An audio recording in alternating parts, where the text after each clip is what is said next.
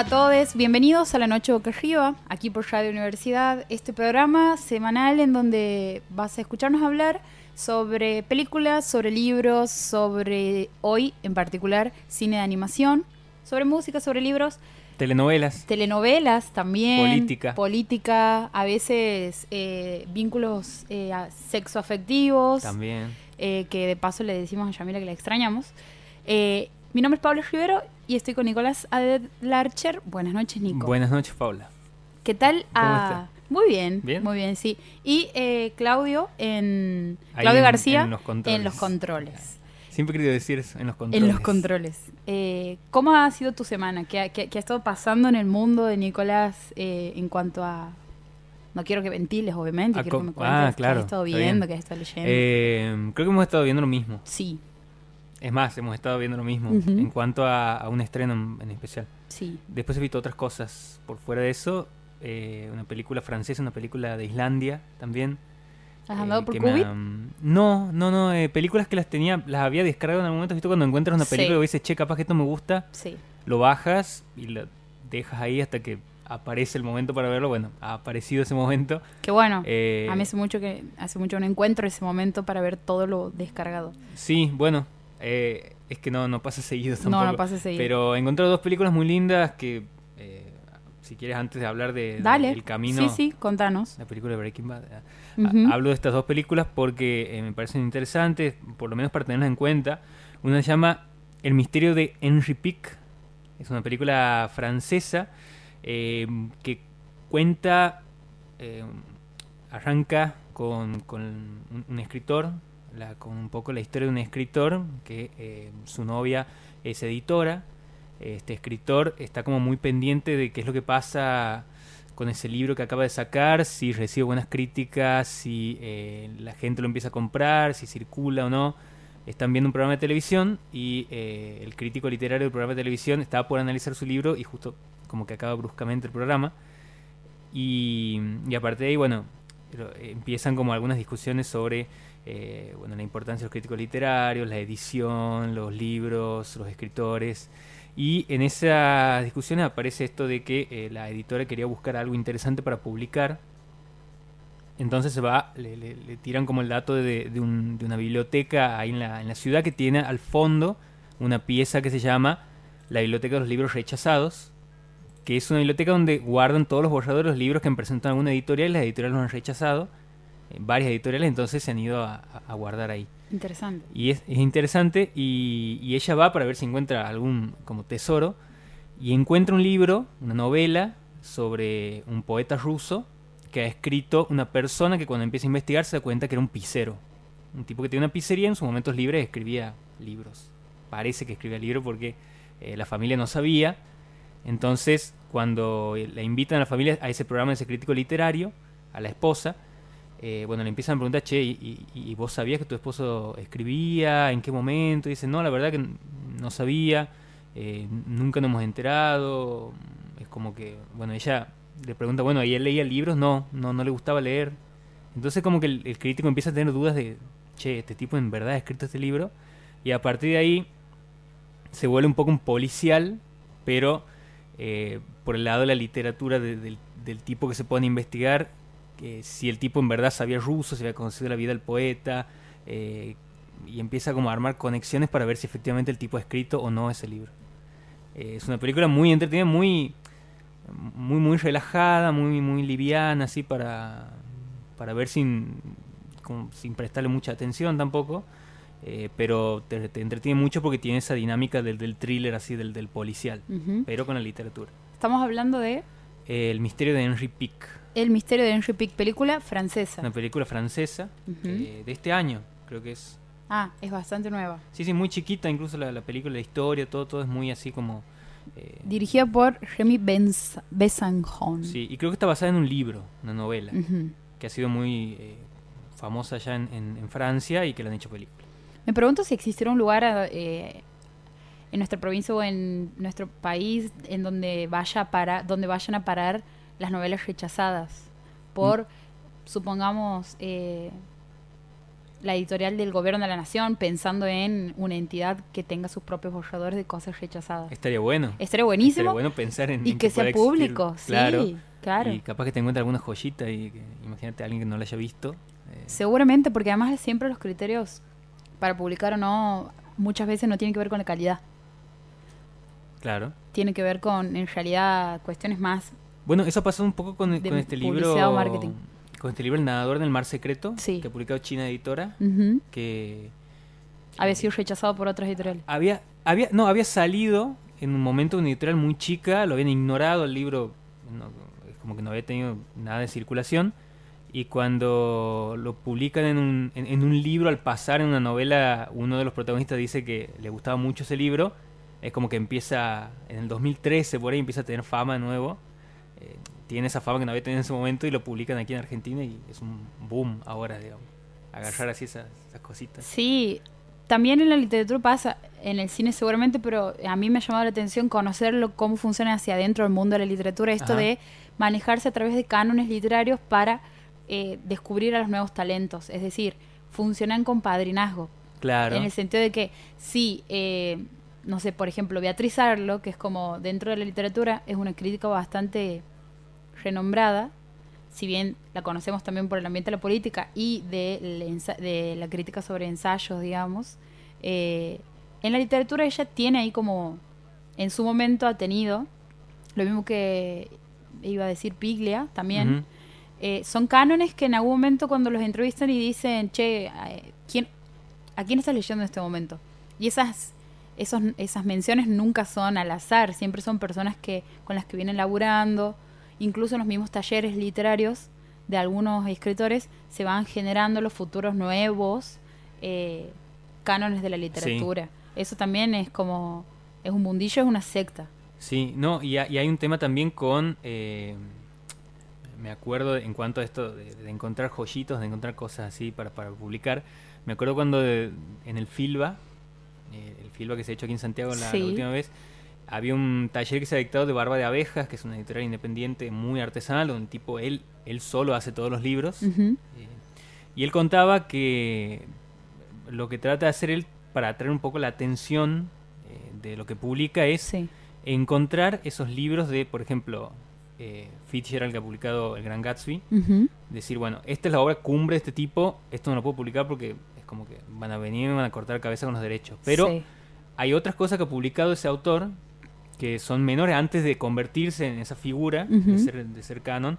eh, ha publicado otra cosa mínima que está perdida por ahí, entonces yo puedo agarrar eso y publicarlo. Y dice, es mejor pedir perdón que pedir permiso. Dice, ¿quién me va a venir a decir algo? Eh, pero al mismo tiempo, eh, ¿quién no va a querer leer eso que nadie lo ha publicado? digamos? Entonces como que lo planteaba desde ahí y entonces la editorial de él publicaba cosas así chiquitas, perdidas, esos autores grandes, autores que, que no conocíamos. Eh, Eh, existe algo, recién cuando vos mencionabas, maravillosa jugada la de Sí. Barba de Abejas, eh, a nivel de eh, legalidad está ahí como al, al borde, Claro, no vamos a valer claro. eso, pero, pero, pero mirá si a- desde allá se van a fijar claro, cuántos, aparte él hace 50 libros por Claro, es algo muy como chico, muy chico, sí. muy chico. Eh, hablando de la propiedad, hay un, un término que se llama, eh, se, se conoce como el DPP, que vendría a ser... eh, ¿Conoces el Fondo Nacional de las Artes? Sí, Bueno, es una página, un- es una página que emite muchas becas a nivel nacional constantemente, sobre todo para eh, lo- la gente que se dedica al arte. Al audiovisual, sea cual sea la rama, digamos, están todo el tiempo emitiendo becas. Yo estoy suscripta y a mí me llegan los mails, las alarmas, y todo el tiempo están actualizando sus becas. Entonces otro día digo, che, ¿y ¿cómo se financia esto? Y hay algo que se llama el dominio público pagante, que es, eh, se trata, funciona así. Yo lo he leído y he dicho, maravilloso. wow. Tremenda la, la manera en la que se financian. Eh, tiene por ley esta entidad, hablamos del Fondo Nacional de las Artes, la potestad de recaudar para cumplir con su eh, finalidad el fomento de las artes. Dice, contamos con recursos provenientes de tres fuentes. La principal es el dominio público pagante u oneroso. Esta política se considera única y da origen a un ciclo virtuoso que permite que las obras de los artistas de ayer, y esto me parece el concepto que es buenísimo, permite que las obras de los artistas de ayer financien a los artistas de hoy. ¿De qué se trata el dominio público pagante? Es un gravamen que se debe pagar por el uso de la obra de un autor nacional o extranjero que ha fallecido hace más de 70 años. La ley contempla plazos especiales como el de la obra cinematográfica, la fotográfica, entre otros. Mientras el creador esté vivo, le corresponde recibir los derechos a él, autor. A partir de su muerte y durante las siete décadas posteriores, durante 70 años, son sus herederos o los titulares, los titulares quienes detentan el derecho. Se vence ese plazo, pasan los 70 años y ahí la obra cae en dominio público. Es decir, una vez que se agota el plazo de protección legal, eh, se- es necesario, si bien no es necesario requerir la autorización alguna para la utilización de una obra, si resulta un requisito excluyente el pago del gravamen por dicho uso al Fondo Nacional de las Artes. Tremendo. Sí. Eh, esto es. eh, yo no sé realmente cómo funciona, porque bueno, echa la ley, echa la trampa, el caso de la Bar- Barba de Jesús 1, pero me, llama, me, me- interesaría saber cómo ellos van detectando quiénes están usando las obras de una. los derechos de una obra pasados los 70 años. Y se ve que les va muy bien, porque como te decía, tienen están lanzando un montón de becas. De hecho, si alguien está escuchando y pertenece a algún tipo de, de rama del arte y necesite financiar un proyecto, les Sí, proyectos audiovisuales también. un montón. Le- los invito a que entren a la página del Fondo Nacional de las Artes. Y además no solo son becas para... Pareciera que no está auspiciando, pero no, digamos. Pero está bueno saber estas cosas porque... Por No, está muy bueno, sí. Sí, sí, sí, porque a uno se le pasa Sí, y como que... Y después nos convertimos en esas personas que dicen, ah, bueno, pero ¿para qué me dedico al arte si no estoy cobrando un peso? No, en realidad tienes que conocer las vías. O sea, también tienes que eh, hacer un- una parte importante de gestión de... Que eso es lo más difícil, en general no sabemos eso, nos, no, no- nos cuesta aprender a gestionar y a, y a manejarnos por ese lado más técnico sería. Sí, totalmente. Que no es tan complicado tampoco, pero bueno. pero a veces cuesta. Em, bien, habíamos hablado entonces, volviendo, esto De- se ido por las ramas, Del misterio de Henry Pick. de Henry Pick, una película del 2019 que está eh, disponible para bajar, como bien está, claro, está para bajar.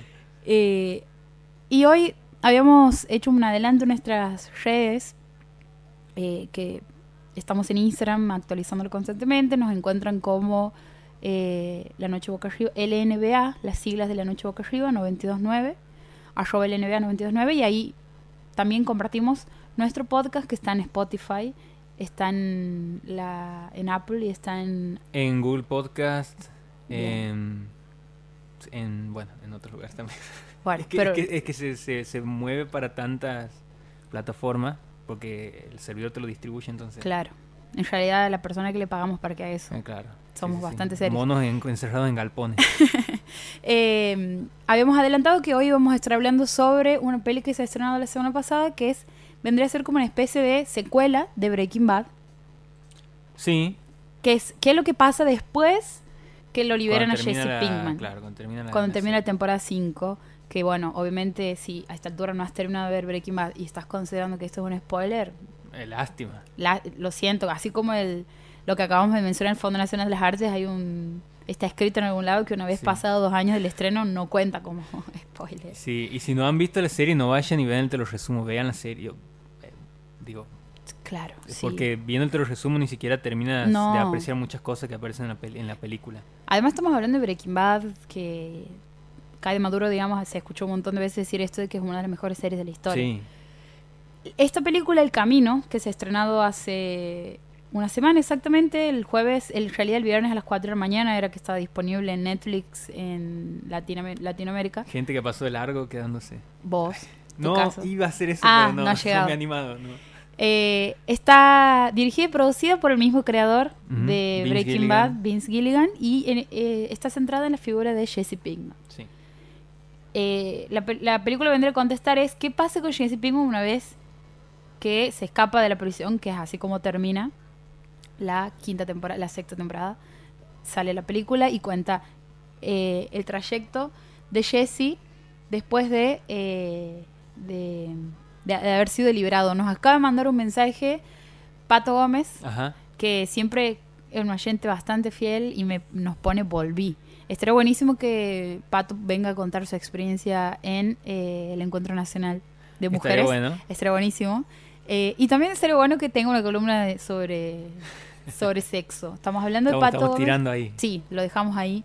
Que ella, Eh, que ella evalúe. Que ella evalúe, ella- sí. Eh, Pato, que es amiga del programa, sexóloga, ginecóloga, una... Atiende el consultorio de diversidad del Hospital Independencia. Sí, es la primera, es la, la, la- quien ha estado ahí en, en la cocina de ese, de ese consultorio y que ahora está no solamente eh, ejerciendo, sino que también militando. Ujú. Tremendo laburo. así, Tremendo laburo. Bueno, La noche boca arriba, un montón de cosas para hacértela más fácil. Segundo bloque de la noche boca arriba. Y ahora sí estábamos. Sí. Bueno, vamos a, a hablar de lo que habíamos anunciado en el bloque anterior, que es esta película de Breaking Bad, que ha salido hace muy poquito. El Camino se llama. eh, que tiene como protagonista Jesse Pickman, que cuenta un poco de lo que ha pasado con Jesse Pickman después de eh, final de la temporada, de la última temporada de Breaking Bad, de la serie en general. Y eh, a mí, no sé si te ha pasado a vos, pero a mí cuando han anunciado este proyecto, me ha pasado de que me han parecido algunas dudas de decir, "Mm, no sé si necesito que me cuentes esto, digamos, como Sí. que... eh, Breaking Bad es una de las pocas series que tiene un, fin- un final bien cerrado, es como que a la altura de las a la temporadas altura de las anteriores. temporadas. No sé si, digo, pensando en series que han prometido mucho, que han tenido un nivel muy alto y que en el final se han ido desinflando, no sé, Game of Thrones, eh, el final de Lost, más allá de que a mí me gusta también, tiene muchas eh, cuest- muchos cuestionamientos. House of Cards, que House no, of no, no ha finalizado, pero ha ido desinflándose también Sí. con paso el tiempo. Sí, es como esto de, por favor, no rompas lo que lo bello que ha quedado esto con este. Breaking Bad estaba ahí como en esa vitrina de series que han terminado muy bien y que, listo, todos nos tenemos un hermoso recuerdo. Sí. Pero cuando, cuando aparece este proyecto, a mí me, me, me apareció esas dudas de decir, "Mm, ojalá que no la caguen. Pero por otro lado, eh, me aparecía esto otro de eh, ver lo que habían hecho con la serie, que el spin-off que habían hecho de Better Call Saul, que era la serie del abogado de Saúl Goodman, eh, y que le había ido muy bien. Yo he Sí. visto la primera la- hasta la mitad de la segunda temporada y, y la, la verdad que era buena sí, la serie. sí, está. Better Call Saul es, es muy bueno. Tenía algunas cosas de Breaking Bad que se, se mantenían. Algunos personajes. algunos personajes, en cuanto a, a cómo lo contaba con los planos, con los colores, con los diálogos, con las situaciones. Entonces digo, bueno, esto les ha salido bien, capaz que la película tiene algo también de eso. Eh, y no sé, ahí ya tenemos eh, como, como visiones, creo que distintas, no sé si tan distintas de, de lo que ha sido la película. Sí. Podría decirse. eh, a mí me ha parecido. Primero contemos de qué se trata. Sí, Eh, así como muy resumidamente, tiempo después de que termina la peli, que es la historia se- la- la- a donde llega la última temporada de Breaking Bad, en el último capítulo es que em, Walter White vuelve como a, a- a terminar con todo lo que, a vengarse de absolutamente todas las personas que en algún momento habían, lo habían Sí. traicionado o estafado. Él como que tenía otra vida, ya se veía vivir a otro lado, pero eh, tenía como que volver a, a arreglar esas cosas pendientes. Claro, vuelve de esta especie de eh, borrada que se pega para porque para huir de la policía vuelve a como eh, cobrarse eh, de eh, ante muchas personas en el sentido de hacer como una especie de justicia por mano propia. Y una de las cosas que hace es liberarlo a, a Jesse Pinkman que en ese momento estaba había sido secuestrado, estaba como preso, era un preso, un prisionero. Era de- más un- como un esclavo. incluso, esclavo, porque exactamente. Estaba con una cadena y lo obligaban a hacer. metido adentro de una jaula. Claro, y él era la única persona que, eh, además de Walter, que sabía exactamente la receta de cómo cocinar esa, ese, esa metanfetamina con esa calidad. Entonces estaba secuestrado por un grupo de matones. Eh, Walter White lo libera y ahí termina, en la, la- la temporada termina con él huyendo en auto. Termina con dos momentos que son eh, hermosos, que es cuando ellos se miran por última vez, antes de que Walter muera, y cuando él se escapa, que eh, tiene como ese grito de, de dolor y de alivio y de, De liberación. de muchas cosas así como contenidas. Sí. Entonces la película del camino comienza con el momento en el que él sigue en el auto. O sea, la película continúa literalmente. Es como si hubiesen agregado un capítulo más a la temporada. No ha pasado el tiempo. Comienza desde ese, desde ese punto en donde él está escapando de la policía, escapándose de ese lugar, y cuenta qué hace él eh, una vez que es liberado. Eh, en la película aparecen personajes que eso a mí para, para mí hace como un- un- una caricia a la nostalgia de los fanáticos de Breaking Bad, porque aparece Skinny Pete, Claro. aparece, eh, no me acuerdo el el nombre. otro personaje sí. Claro, que es no, como no, una cosa así. Eh, aparece también en recuerdos de Jesse, aparece ajá. Butcher. Aparece... Claro, la- es la, la- la gran pregunta. Era, Sí, no, pero antes aparece Sí. Mike. Aparece Mike. A Mike aparece al principio. Sí. Porque ahí Mike aparece en una charla post anterior, en donde él recuerda una charla que tiene con, con Mike, en donde le pregunta, ¿qué harías con tanta plata? Le pregunta Jesse. Y Mike le dice que, que, que él se iría. Me iría a Alaska. Me iría a Alaska. Y bueno, entonces es como que queda ahí eso. Pero No, y hay algo que le dice de que eh, como que no puedes hacer como que no ha pasado nada, digamos, como que no puedes empezar de cero. Uy, sí, eso le dice, e- e- e- eso, eso es fuerte, digamos, como eh, en algún momento me voy a armar, le Ajá. dice él como, no, nunca vas a, eso nunca Claro, va a pasar, sí. nunca vas a dejar de estar roto, le dice, pero sí puedes empezar de cero en Alaska. Eh, y aparece, claro, que esa era la pregunta, aparece Walter White. Y que, creo, que, creo que en ese momento todos nos hemos parado a aplaudir con lágrimas en los ojos porque es revivir. Y bueno, como decíamos, la película está dirigida y producida por la misma persona que ha creado Breaking Bad, lo cual nos daba un voto de Una garantía. una garantía. Sí, porque aparte él dirige y escribe. Entonces, Claro. como que... Eh, la película es muy, en ese sentido, me parece que está muy bien en la medida en la que respeta y continúa con el ambiente, la atmósfera, los diálogos, igual que en Breaking Bad. Jesse sigue siendo Jesse Pinkman, Sí. los amigos siguen siendo los amigos de Jesse Pinkman. Walter, en su... Walter es, es- es Walter. sí, sigue siendo... Y la, y la charla que tienen ellos dos, que no vamos a contar porque obviamente vayan a ver la película, es buenísima, digamos, muy cómo era la dinámica entre ellos, incluso nos hace recordar cómo era Jesse Pinkman antes de que la, este grupo de, de Todd y su, y su tío y estos neonazis, digamos, lo, lo desmoralicen por completo. Sí, porque una de las cosas más notables que tenía la, peli- la, la película, la serie, era, eh, además de esos planos maravillosos que tiene Vince Gilligan para contar, eh, era cómo iban cambiando también la paleta de colores de los personajes. Se iba haciendo todo más oscuro, empieza como muy colorido, de acuerdo a, a lo que iba pasando, y se va haciendo como más oscuro en la medida que los personajes también van cambiando y van encontrando, no sé, Jesse, eh, por ejemplo, desde que muere la novia, eh, se- como que se vuelve un poco más retraído, eh, más... eh, siente como más dolor por, por muchísimas cosas que le empiezan a pasar alrededor. Walter es como, que empieza a asumir por qué hace lo que hace. Y mm, a mí, la a mí más que película me parece como un epílogo. Sería como un epílogo, eh, así como lo tenido Lost en algún momento. eh, un epílogo para ver un poco más de eso que nos ha gustado tanto, porque tampoco es que pasa mucho en la película. Eh, si, vos, si vos tienes que contar de qué se trata la película, lo resumes muy fácil, digamos.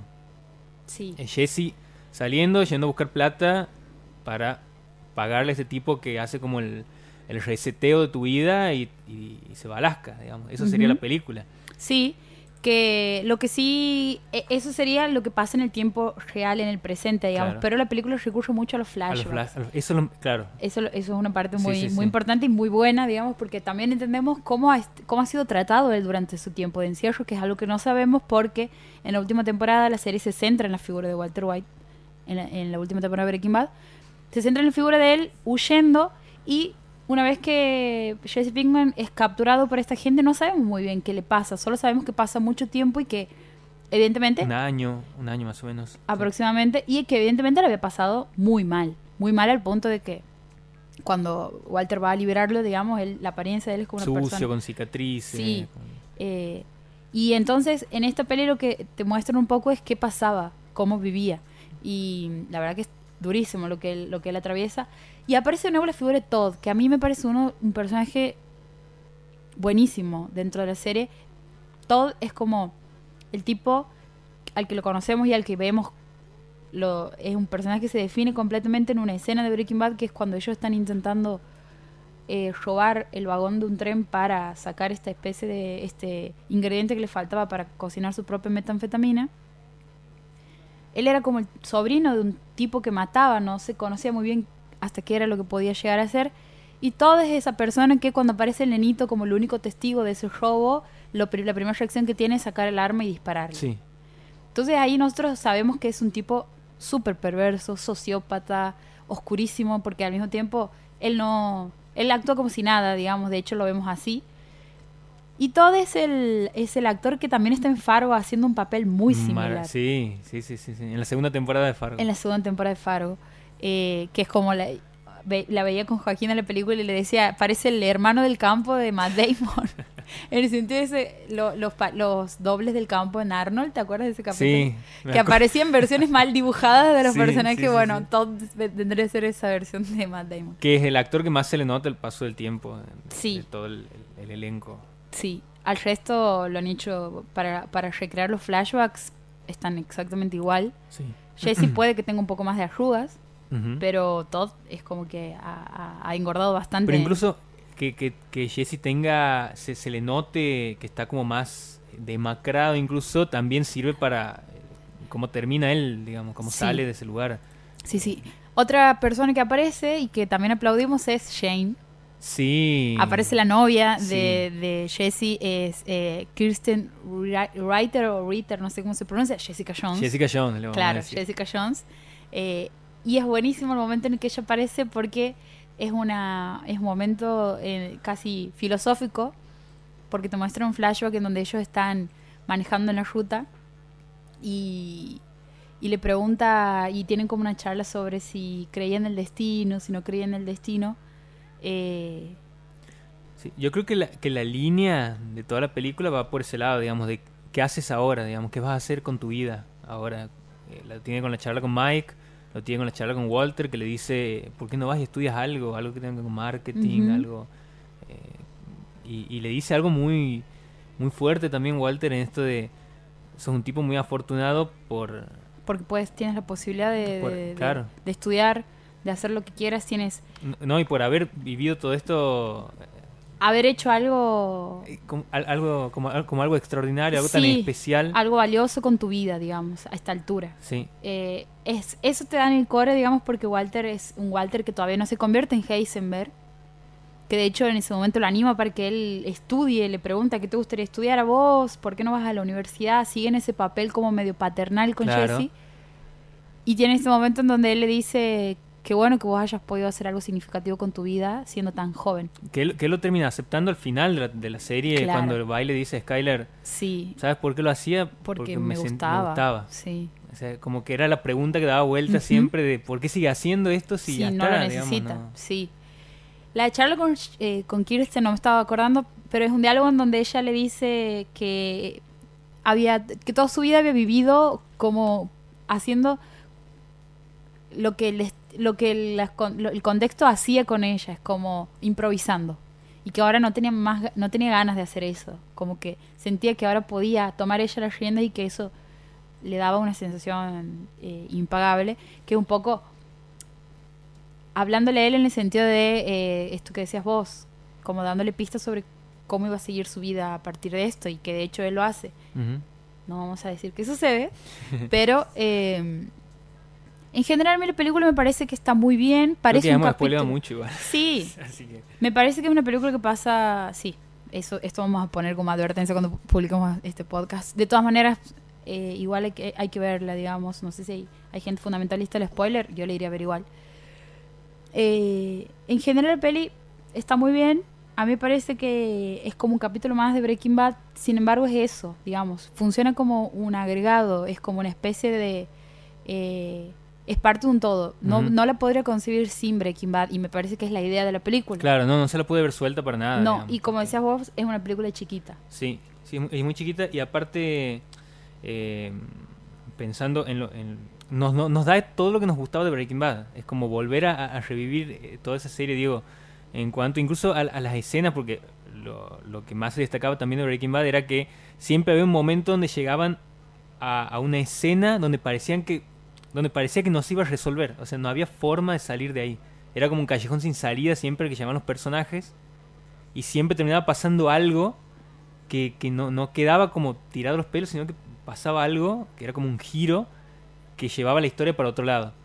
Entonces, aquí hay, eh, creo que dos momentos donde, donde pasa un poco eso, no con esa intensidad, pero eh, no sé, Jesse en el departamento buscando eh, esa plata para poder hacer ese, ese borrón y cuenta nueva.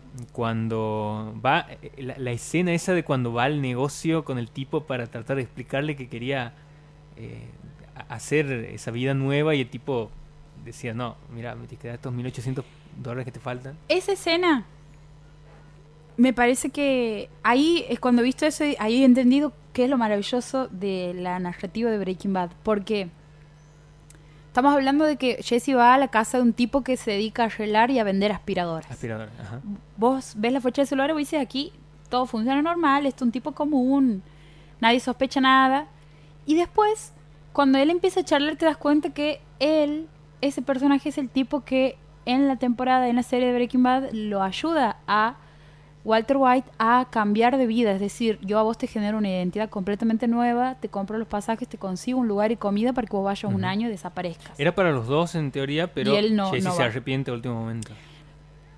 lo que me parece maravilloso es cómo se construyen esos personajes muy de la vida cotidiana, personas que uno reconoce como, esto es un almacenero de toda la vida, digamos, tiene sus propios guiños, maneja, incluso lo vemos in- interactuando con un cliente anterior, y sin embargo es una persona que se dedica a generar y borrar el pasado de personas sin preguntarle si han asesinado, si, o sea, es súper turbio su trabajo, pero en la vida cotidiana son personas normales. Y eso me parece que es Breaking Bad, digamos. Como Sí. contarte y hacerte llegar perfiles que uno diría, no, bueno, pero eh, Pablo Escobar en realidad. Y no, lo- Breaking Bad te, te- te hace Como una cosa más matizada. así más no sé. matizada y más cotidiana, Ajá. como más costumbrista. Claro. Como te voy a contar en, la- en el día a día, este, mira, Nicolás yendo a, a la radio, eh, escribiendo, leyendo, y sin embargo, de noche, cuando nadie lo ve, tú haces tal cosa. Que me parece que es lo que realmente sucede, digamos. No hay un perfil de una persona. Es decir, los malos no son tan malos, los buenos no son tan buenos. Sí, no, esa escena es, es, Es todo. maravillosa. Es- Sí. esa escena es Breaking Bad. Sí, Ahí está condensado Sí. Todo, todo Breaking Bad, digamos. totalmente. Eh, después hay otros momentos como, no sé, todo siendo completamente ajeno a todo lo que está haciendo, manejando el auto, cantando una canción, mientras Jesse va atrás con el cadáver de la mujer que acaba de matar, eh, yendo a enterrarla. Esa la, la- es- esa- ese momento es como la, la, la explicación de la metáfora del peso y la levedad de Milan Kundera, que es una persona que, que, que es muy consciente y muy sensible ante lo que está pasando y la levedad, ese es el peso y la levedad de la persona que realmente no, no percibe al otro, no percibe el entorno, no percibe lo que está sucediendo y eso no, le, no tiene ningún peso en su conciencia. Jesse, para mí, en Breaking Bad siempre ha sido el peso es como, es más, era como, basta de mostrarlo a Jesse sufriendo, quiero verlo a Jesse renaciendo en algún momento, que para mí ha sido como un saldo pendiente en la serie, que un poco en esta, en la película eso se termina de, es una cuota que se, que se como eh, cumple, Ajá. eh, y eh, toda es la, la, la idea del sociópata que un poco es lo, en lo que se convierte Heisenberg Claro. se vuelve a dar esta dinámica de hay una persona que no, no- no está teniendo ningún tipo de dimensión sobre lo que está sucediendo y Jesse es todo el tiempo percibiendo la conciencia y el peso que es por qué lo amamos a Jesse, digamos. Jesse somos todos. Sí, no, y, y hay también ahí como un, cierre muy eh, notorio de esto de que la primera escena que vemos es la de Jesse eh, saliendo del, lugar, escapando, rompiendo ese portón y gritando de alivio.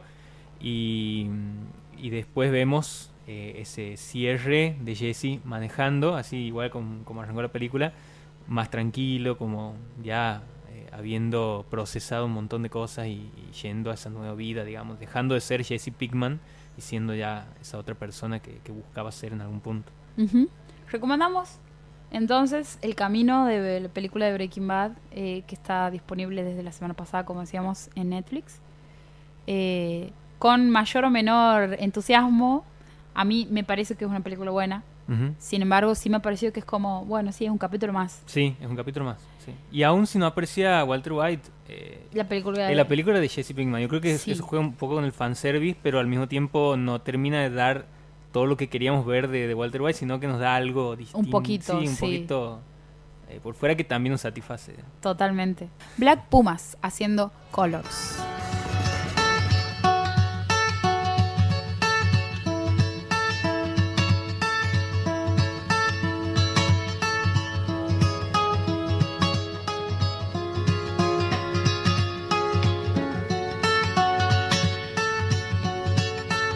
Woke up to the morning sky first. Baby blue, just like we rehearsed. When I get up off this ground, I shake leaves back down to the brown, brown, brown, brown, till I'm clean.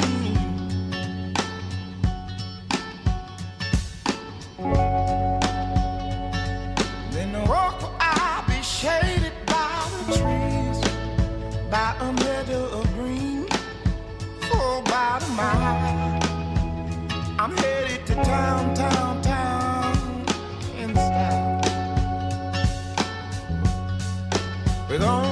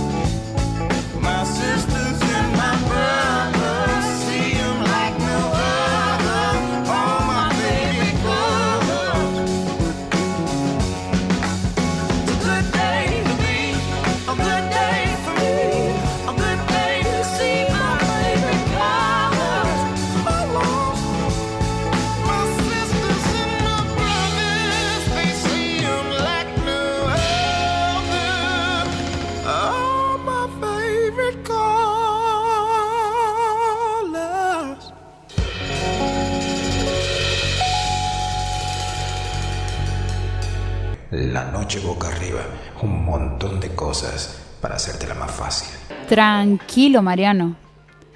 No vas a poder describir en este momento este momento. Aunque ahora que mi 111 semivacío deja atrás Federico Lacroce, me acomodo contra el vidrio y apenas miro pasar la avenida Guzmán, la avenida del Campo, la calle Llerena, la avenida Constituyentes. Hace un rato, no hace mucho, hace un rato, a ese skater flaco y tranquilo que viaja sostenido del pasamanos, le sonó el celular. Algo me puso contento. Iba a escuchar cómo hablaba, pero no, por suerte. Se llevó el aparatito al oído, sí. Y vi que hablaba, sí, aunque suave, inaudible. Qué alegría el chico que me gusta habla bajo cuando está con desconocidos. Qué tristeza el chico que me gusta tiene los ojos oscuros y hundidos. Además, para peor o para mejor, el sol entra ob- oblicuo y naranja. Siempre estarás conmigo, querido barrio de Parque Jazz. Antes de bajar, paso bien cerca suyo. Le huelo el cuello y apenas, con la punta de la lengua, le toco el lóbulo de la oreja. Yo me bajo acá, amigo. Esa es mi casa. ¿Vos seguís? Este es un poema de Mariano Blatt, que hace poco ha- se ha estado subiendo, eh, ha sido el Filba, y se ha estado subiendo una intervención entre Julieta Venegas y Mariano Blatt, en Sí, donde... esas intervenciones que han hecho Sí. de, de varias personas cruzadas, así. Sí, sí, está completo en YouTube por si lo quieren ver. Arranca con lectura de Mariano y eh, van ahí intercalando con música de Julieta. Y también poesía de Julieta que, que también escribe. Ah, pero ¿cómo estamos tirando información? Este, Hoy, claro, no este- paramos de recomendar cosas. El Fondo Nacional de las Artes, YouTube, YouTube, El Camino, la película francesa de... eh, de los libros Henry rechazados. Pink, ajá. ¿Henry Pink era? Henry. Ajá. Henry Pink. He- Henry Pink es como el mashup, claro. ya. Es como el mashup con lo anterior. Bien. Eh, números de Stranger Things. Esto era lo que otra cosa que habíamos adelantado sobre lo que íbamos a hablar. La plataforma hace un par de días ha, ha inf- ha informado eh, Netflix. Netflix Ajá. ha tirado cuáles son sus números en este momento actual y una de las cosas que, que ha sorprendido ha sido que la serie eh, más vista se ha convertido, eh, la, la- la- la- la tercera temporada en la eh, más vista es, perdón, me, me- me acabo de hacer una ensalada. La serie más vista en la historia de la plataforma de Netflix es la tercera temporada de Stranger Things. ¿Cuánto crees que puede, ¿De cuánto crees que puede llegar a ser el número de la temporada más vista en la historia de Netflix? Mm, En las primeras cuatro semanas. Ah, bien. bien. Es muy nueva todavía. Y, y es el récord, digamos. ¿10 millones? Más. Más. Eh, me quedo corto. Sí, te has quedado muy corto. 50 millones. Más. 100 millones. 64 millones. Ah, me ido. Es, es- Bueno. sí, pero igual es un montón. 64 millones montón. a nivel global. Netflix, si bien tenía previsto un- un- una cantidad de visualizaciones de, eh, en este número, igual no ha llegado a su expectativa. Ellos tenían la expectativa eh, de que en el primer trimestre del año eh, se esperaban que sean 7 millones en total de suscriptores nuevos. Y la serie, la, la plataforma ha, logrado solo llegar al 6.8 millones de suscriptores. Eh, igual lo- en, bolsa, digamos, la, la plataforma sigue cotizando un montón. Eh, por otro lado, si bien Stranger Things está como en las primeras cuatro semanas la serie más vista, en el segundo lugar tenemos a La Casa de Papel con 48 millones en las, primeras cuatro, en las primeras cuatro semanas. Y en tercer lugar tenemos a la serie Un- Unbelievable, eh, que tiene 32 millones, y esto es lo loco, en sus primeros 28 días. O sea, no, no, no llega. 32 millones. 32 millones en sus primeros 28 días, la cantidad de visualizaciones de Unbelievable en, La serie de Tony Colette. en eh, Netflix. ¿Qué entendemos o cómo se, cómo se contabiliza la cantidad de, visu- de visualizaciones? Una vis- visualización cuenta como haber visto un capítulo hasta el 70%. Es decir, si vos le das play a un capítulo y ves menos de la mitad, no cuenta como una visualización. Ah, eso está bueno. Porque hay, hay algunas redes sociales que te cuentan una visualización como ver 5 segundos. Sí, sí, sí, así, sí. Eh, por lo general, eh, en las redes sociales, al ser contenido un poco más breve que el de, la, de una plataforma como Netflix, son mucho menos, pero sí eh, algo que por ahí no se tiene muy en cuenta es que no, no basta con hacerle clic a un video y salir y contar como una visualización, sino que uno tiene que quedarse y ver hasta por lo menos la mitad. En Netflix es, como decíamos, el 70%. Eh, en cuanto a películas, eh, las películas más vistas es Secret, eh, La de o- Adam Sandler. Secret Sí. Obsession, sí, con 40 millones en las primeras cuatro semanas. Otherhood, con 29 millones en las primeras cuatro semanas. Y Tall Girl, con 41 millones en, primer, en los primeros 28 días. Ah, ese está en Netflix. Sí está en Netflix. Esto, no sé si en Latinoamérica. Bien. Esto es interesante porque ahí podemos ver claramente que las series siguen siendo lo más visto de Netflix, a diferencia de las películas. Creo que incluso la, la serie es el fuerte de Netflix, porque si vos Sí. te pones a ver el catálogo de películas, Es como no muy... es muy variado, no es muy completo. Sí, sí, sí. Netflix dejará de hablar de sus, de sus suscriptores a nivel Inglaterra versus eh, el resto de los internacionales y ofrecerá cifras acorde a cinco regiones, lo cual será muy útil para análisis futuros y esto va a ser eh, Asia, Pacífico, una región, Europa, otra región, Oriente Medio y África, otra, Latinoamérica y eh, Inglaterra y Canadá. Eh, a, a mí me interesa eh, el tema de, de, pensar que- hace Netflix también con un montón de cosas que están pasando alrededor. Digo, en esto de tratar de proponer un montón de cosas que sean producción propia y que le vaya bien a eso. Eh, creo que en parte lo está logrando. Eh, y que han apostado mucho a una grilla de, de estrenos de este año. No sé, hablábamos del camino de Breaking Bad. eh, se va a estrenar la de Scorsese en muy poquito. eh, Stranger Things con su nueva temporada. Dark otras propuestas que, que van apareciendo, porque también empieza como a aparecer más competencia. Digo, eh, Disney estrena su plataforma, Apple también, tienen grandes directores también ahí metidos. Disney que tiene prácticamente todo en cuanto a marcas, Star Wars, Marvel, eh, muchas películas de, de su propia factoría, Pixar también. Entonces eh, está como esa obligación de eh, bueno, empezar a hacer contenido propio porque esas marcas van a empezar a sacar sus producciones de la plataforma y no te puede quedar una plataforma pelada eh, sin, sin que ofrezca también algo tuyo que sea atractivo para, para ese consumidor que te está pagando el mes a mes. Porque también uno quiere como ver en la medida que aparecen más ofertas de plataformas, uno es como que tampoco te alcanza para, para pagar todas. Sí. Eh, y, y siento que en algún momento van a empezar a aparecer como agrupadores de esas plataformas Sí. para una especie de cable, pero eh, a nivel digital, que incluso algunos lo están haciendo como cablevisión, pero eh, bueno, está esa, esa cosa de, de que se empieza a repartir un poco más la torta. Sí. Estaba viendo que la película más vista en este último trimestre en Netflix es eh, Tall Girl, que es una película mm, que está dirigida por una mujer que es Zinga Stewart y cuenta un poco como las idas y vueltas de un colegio de un grupo de chicos. Eh, la chica más alta de la, escuela secundaria se enamora de un apuesto estudiante y se involucra en un sorpre- sorprendente triángulo amoroso, digamos, como todas las de ganar en una plataforma como Netflix, en donde hay muchos suscriptores jóvenes. Sí, que- que incluso suenan como esas películas que eh, parece que ponen palabras y el algoritmo te las Sí, te, sí. te- te hace el- un poco el... Que de hecho es una, una de las maneras de pensar en las películas según eh, el tanque de, de Hollywood, digamos. Ver cuáles son las tendencias en el momento y a partir de eso ver cuál es la demanda y de ahí a partir de, de- de ese momento pensar en la, en la oferta. También es un mito, pero yo creo que es 100% verdad esto de que hay películas que están pensadas primero por los trailers y después es como, ¿cómo podemos vender en dos minutos esto? Y después vemos qué le ponemos detrás a la hora de estrenarla. Sí, y estaba esto de, de que est- esta teoría que daba vueltas de que Stranger Things es producto de, de lo que han hecho con, con el algoritmo, de poner, bueno, un poco de Stephen King, un poco de los Goonies, un poco de ET. eh, De los Goonies, claro. Eh, Winona a ver qué Ryder, sale. Todo, todo lo ochentoso que encuentro. Claro. Y, me sale Stranger Y la Things sustancia así, X del profesor ahí Claro. y sale Stranger Things. Mezclan en, en una olla. Eh, aquí otra noticia que, que ha aparecido a partir de, de que Netflix haya revelado sus números sobre el- este trimestre es que sigue apostando por la animación.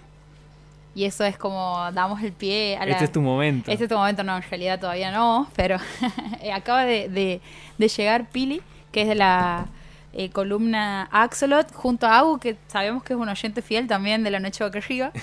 Eh, Bone es un mítico cómic indie de fantasía que eh, va a ser adaptado en una serie producida y eh, por Netflix, digamos. Está bancando. Perdón, y está haciendo algo Poniendo hermoso Netflix, que es eh, retomar personajes de Nickelodeon y estrenarlo, estrenar sus películas, como eh, La vida moderna de Rocco, Invasor Sim. La vida moderna en Rocco está en Netflix. Eh, han estrenado una película hace poquito. Eh, ahí vengo. ¿Vos quieres seguir vos haciendo el programa? Invasor, Invasor, Invasor Sim. Sim. también. Podemos Eh, hablar de Invasor Sim ahora cuando volvamos un segundito. Qué perverso. Qué, qué- No, en realidad no, qué perverso. Qué, qué bizarro que era ese dibujito y al mismo tiempo no- no- uno no podía dejar de ver. No, no podía. no, es como a ver qué tan mal la va a pasar hoy el Invasor Sim. Pero eh, Netflix está ahí, estrenando esas películas de... Le está dando su cuota a los Sí. nostálgicos. Para- porque para mí, el, en las métricas, seguramente el target que va de entre los 20 a los 35 debe ser el 80% de la gente que consume Netflix. Sí. Sí, sí, sí. Y sigue pagando... Datos, no opiniones. ah. Sigue pagando los derechos de, de Friends, que cada vez que lo quiere sacar se arma protesta fuera de Claro, Netflix. le, le cortamos la calle a los de que vamos goma si vuelven a amenazar con Aunque que- no vea Friends, pero el hecho de que esté ahí es como que... una es como caricia. el, el Sí, backup, sí. ¿has visto? De que no tengo nada que ver, voy y veo Friends. No hemos reaccionado lo suficiente cuando habían anunciado que iban a sacar How, How I Met Your Your- sí, Mother. la verdad. Habían juntado firmas, creo. ¿o Cre- no? Sí, no Sí, sé. pero- Deberíamos ver que, quién- por qué, digamos, mucho tiempo Se libre. habían atado en la Plaza de Mayo, así con una cadena. Ajá, como me encadeno para una protesta millennial. Que no saquen How I Met Your Mother, primero eso y después el clima, ya, Ya. como el calentamiento global, pero primero no me saquen. Tercer bloque de la noche boca arriba. Y en este bloque le damos paso. Ya, porque eh, le damos paso a la columna de Axolot, de Pilar, que está aquí con nosotros. Ya. Buenas noches, Pilar. Buenas noches a todos los que están escuchando esto. Hola, abuela, de nuevo. Un saludo a la abuela Pili que siempre está ahí. Oyente fiel. Oyente sí, fiel. ella es- me escucha, no ve ninguna película, ya, pero me escucha. Es lo importante. Claro, obviamente. Genera números en nuestra reproducción. Lo único que nos interesa. Que es lo importante. ¿Qué es lo importante? Claro, o sea, yo ya le he enseñado a manejar Spotify, le he dicho, abuela, una vez al día entra, reproduce, no importa, deja Actualizar y sonando. reproducir. Dejar sonando, claro, vos silenciada, poné tu música celta, anda a dormir, no pasa nada. Tu música se... Relájate, está todo bien, pero dame like. Claro. Eh, hoy vamos a hablar de. Sé que uno que es un capítulo de una serie, pero el otro, no sé si es una película o una serie. Testigo y Perfect Blue. Sí, sí, sí, sí, sí, sí. No sé, bueno, ha habido un, un momento que ha sido cuando se ha estrenado Love, Death and Robots, en donde ha sido un boom, o al menos eh, medido desde la estadística de mi Instagram, ah, con tan solo mil seguidores, ah, no. este, era mucha ya la gente que lo había visto esa semana en la que se ha estrenado. Este, y yo, bueno, he decidido hablar de uno de los capítulos. Creo que la, la, la selección no ha sido nada especial, sino ha sido simplemente por una, una preferencia personal. Que he dicho, eh, vamos a hablar de esto, porque creo que le, le aportaría un dato de color a un anterior un anterior episodio de la columna que tenía que ver con Spider-Man. Bien. Y creo que ahí va a haber, bueno, un, un colorido final. Capaz que no feliz, ya, pero quiero que se mejore. Bien. Eh, esa ha sido una de las razones por las cuales he elegido Love, Death and Robots. Y otra de las razones por las cuales he elegido Perfect Blue ha tenido que ver con que, bueno, hoy lo he visto. O sea, ya lo tengo aquí, ya. Claro, acá Muy puedo hacer todos los spoilers. Ah, no. ¿Listo para spoiler? Ya. Es una peli que está en, en Netflix, ¿se puede ver? No, no está Perfect Blue en Netflix, pero es fácil encontrarlo para descargar. Bien. Y no sé si está en YouTube, la verdad que no he corroborado. Sí, está. Aquí me. Nuestras fuentes, Fuentes oficiales. yeah. Le mandamos un saludo a Hochwed que cuando ha visto la publicación en nuestro Instagram ha puesto hoy van a hablar de Perfect Blue yendo. De una. Así que, Hola, Jocho. sí, Aquí hola, esperando tu famoso puré místico. Ya. este. Nada, qué copado. Eh, hoy lo he visto, así que. Perdón si no, le, no, no, no me he dado el tiempo de procesarlo lo suficiente, pero igual me ha volado la cabeza, así que con toda la manija he venido. Muy bien. Y con todo el estrés ya de haber escrito a contrarreloj esta columna. Igual eso, e- eso siempre tiene su, su, su mística propia, así que adelante. Se hace columna al andar. Ya, claro, totalmente. O sea, si no colapso hoy, digamos, ya está. Ya, ya me puedo dedicar a hacer radio E improvisar, por el resto de mi vida. claro. Ah, ¿quién era Joaquín Phoenix? Ajá. No, mentira. ya, ya vamos a hablar de Sí. No, qué ácida, ¿qué me pasa? Ya.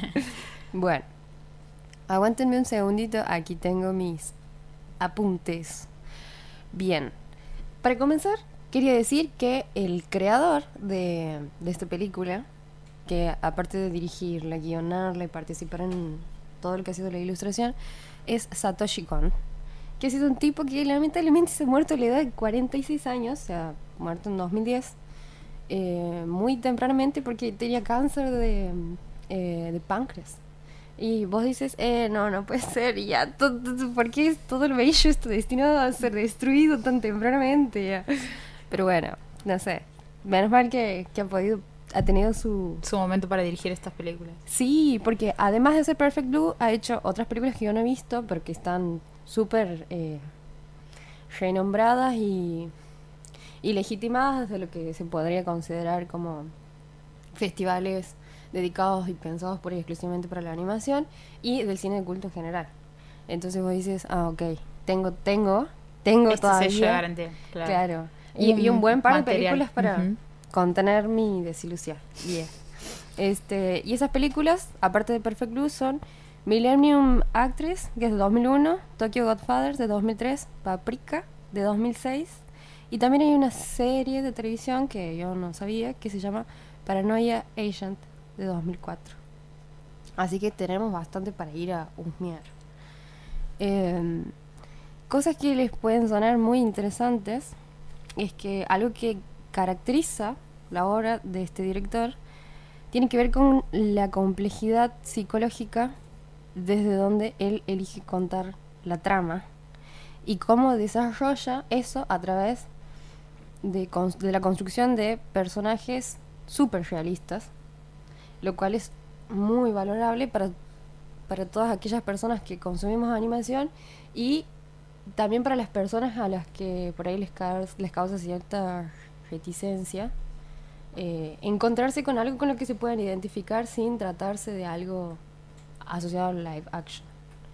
Em, los diseños de los escenarios. Bien, es como algo más realista, digamos. Claro. Y lo, lo, lo que sí está muy bueno, que yo creo que es una de las razones por las cuales han decidido hacer la animación, es que mm, él intenta mezclar todo el tiempo lo que vendría a ser eh, el escenario diurno eh, de la vigilia con lo onírico. O sea, el mundo de la realidad, el mundo de los sueños, es algo que está todo el tiempo borroso, no puedes precisar cuándo empieza, cuándo termina.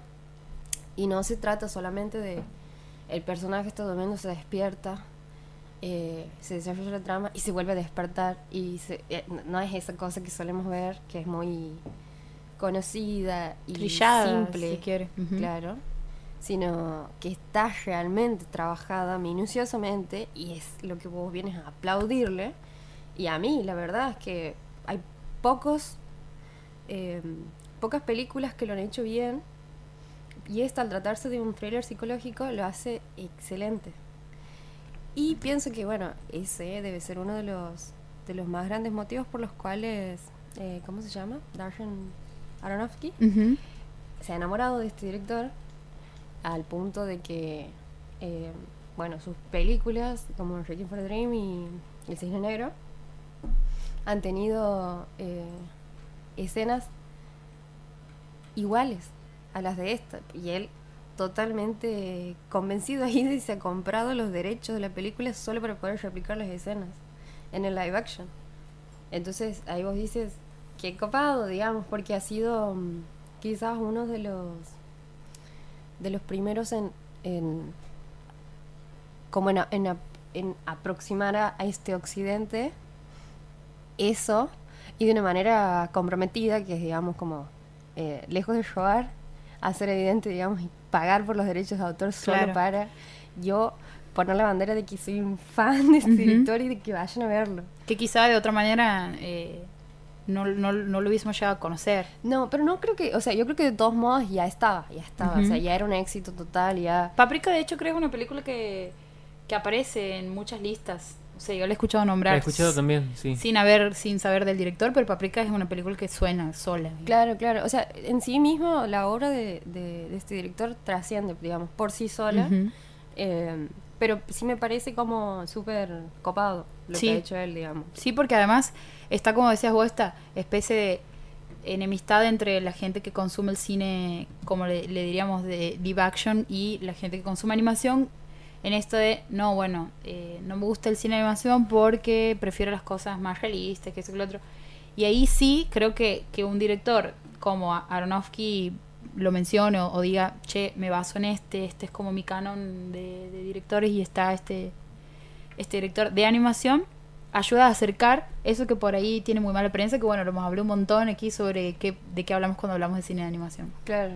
Aquí, mira, me, me están pasando mis fuentes oficiales un Ujú. súper dato re lindo que es que eh, Paprika ha dado pie a la escenificación, el que sería de manera literal, de una de las escenas de Inception.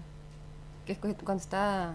Bueno, spoiler alert. No, no es spoiler No, ni no es siquiera, no es spoiler porque es una Ya cuestión. pasado 50 años. pura- no, pero igual es una, es una cuestión como de Visual, escenario. bien. No, o sea, eh, donde está No la historia. Claro, como caminando por una especie de. No, no, es, no es una peatonal, pero sí es un lugar que en ese momento no está transitado, pero parece ser una peatonal, en donde ella se encuentra como con su propio reflejo, una especie de monolito en forma de. que es un espejo, que le devuelve su imagen y que al mismo tiempo se empieza como a desmoronar y se. He visto- he apare- visto eso, ap- sí, sí, aparece el sí. otro universo. Y, En eh, Twitter. Sí, y eso está, está replicado de una escena de Paprika, que yo no lo he visto, pero que bueno, está copado para ir Ujú. a, a ver. Eh, y algo que a mí me pasó que no tiene nada que ver con esto, Sí. pero es de, eh, no sé si han visto Doctor Strange, Sí. pero de que todo es un show. Ah, ¿sí? O sea, le, le, le robado toda esa estética, digamos, a... Yo pensaba que Inception, pero en realidad Inception lo he tomado de Paprika, entonces es como de una, este, pero es aún más copado que se haga evidente, Ujú. como lo ha hecho Darshan, eh, a esta cuestión de la intertextualidad. digamos. Claro. De, la- de blanquear de dónde son las, Claro. las influencias. Claro, claro. Como robo, pero de aquí. Aquí está, sí. Suscríbete a este link de este director aquí abajo, claro. Sí. Y a todo esto, eh, eh, Perfect Blue está basado en una novela de Sadayuki Murai, un escritor que si bien eh, su intención era primero hacerla así con personajes reales, en carne y hueso, eh, logra no desarrollar la adaptación como él quería y es por esa razón que él elige dársela a um, Satoshi Kon.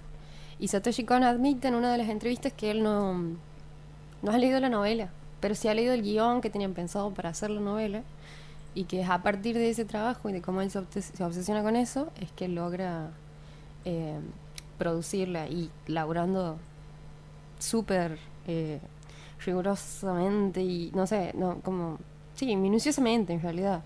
Eh, y ya sus anteriores películas ya tenían estos dejos de, de laburar bien lo que nosotros llamamos la psicología del personaje. Em, para seguir con esto, les voy a contar más o menos, o sea, una de las directrices que se han, que han pactado ellos dos a la hora de hacer la película, o las condiciones que han puesto, es que eh, no deje de laburar las temáticas asociadas al terror, al acoso y al fanatismo.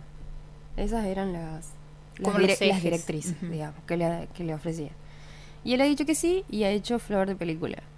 Em, la trama es acerca de una chica de 21 años que se llama Mima y que mientras se encuentra como llegando al éxito de su carrera como ídola pop, que en realidad es un, un- un- una carrera que está empezando a despegar, vira para otro lado por la influencia de sus agentes y decide volcarse al mundo de la actuación.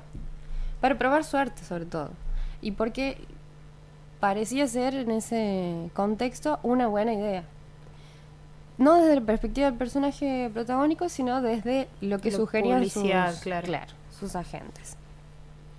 Este, a todo esto su fama, recién estaba empezando como a escalar, ya era una promesa porque tenía como su público fiel, aunque reducido.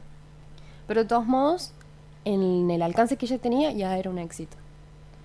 Y no muy conforme con eso, ella, eh, bueno, hace este cambio en su vida y se empieza a dar cuenta de que no se sentía del todo satisfecha, pero sin embargo, sin admitirlo y sin asumirlo, ella estaba como intentando autoconvencerse todo el tiempo de que esa decisión era la correcta. Y es así como eh, empiezan como a generarse tensiones en- y contradicciones en el propio personaje al punto de llevarla a un estrés que, que- la, que la hacía disociarse de sí misma en, en distintas escenas, que es algo que también solemos ver en eh, El Cisne Negro, en donde la piba, bueno, si bien es otro el mundo, es otra la referencia porque sucede todo en el campo de lo que serían eh, las danzas clásicas, que de por sí ya es sumamente estresante porque te piden eh, ciertos requisitos que si no los cumples no tienes eh, ni siquiera la chance de experimentar lo que es eso. Eh, en el caso de, bueno, de Natalie Portman, que era la que hacía el papel, ella sufrió muchísimo estrés y eso se veía ligado en su anorexia nerviosa, en la presión que ejercía la madre sobre ella, al pretender que ella sea una la bailarina brillante que su madre nunca pudo ser, etcétera. Bueno, todas estas cosas se ven de alguna manera no al modo de la anorexia, no al modo de, de capaz de la exigencia de, de alguien tan cercano como un pariente sobre uno, sino más bien del entorno en sí, eh, cómo todo este peso estresante hace que ella no, no sea ella, eh, o no se, no se encuentre del todo eh, con, con la claridad de afrontar su día a día, digamos. Eh, y lo que empieza a pensar es que ella empieza como a ser acosada por lo que sería la prensa, por lo que serían sus fanáticos. Es más, la película, esto no es un spoiler, digamos, el comienzo, eh, ella empieza anunciando que va a dejar su carrera para dedicarse a esto otro, y que es la última canción que va a hacer. Y mientras lo hace, se puede ver a uno de los, de los personajes secundarios más importantes eh, reaccionando ante eso con total estado de shock.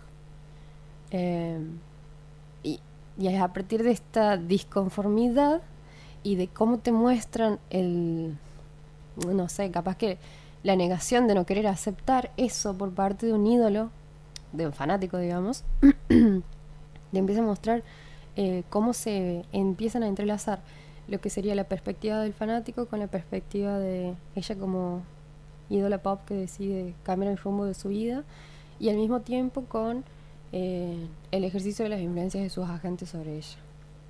Y aquí se empieza a plasmar como una especie de paralelismo entre lo que después va a ser el desarrollo de las carreras de sus, de sus compañeras, porque ella integraba un trío de pop y cuando ella se va, este trío que estaba desplegando empieza a pegarla y empieza a entrar como en el top 100 de los mejores músicos de Japón.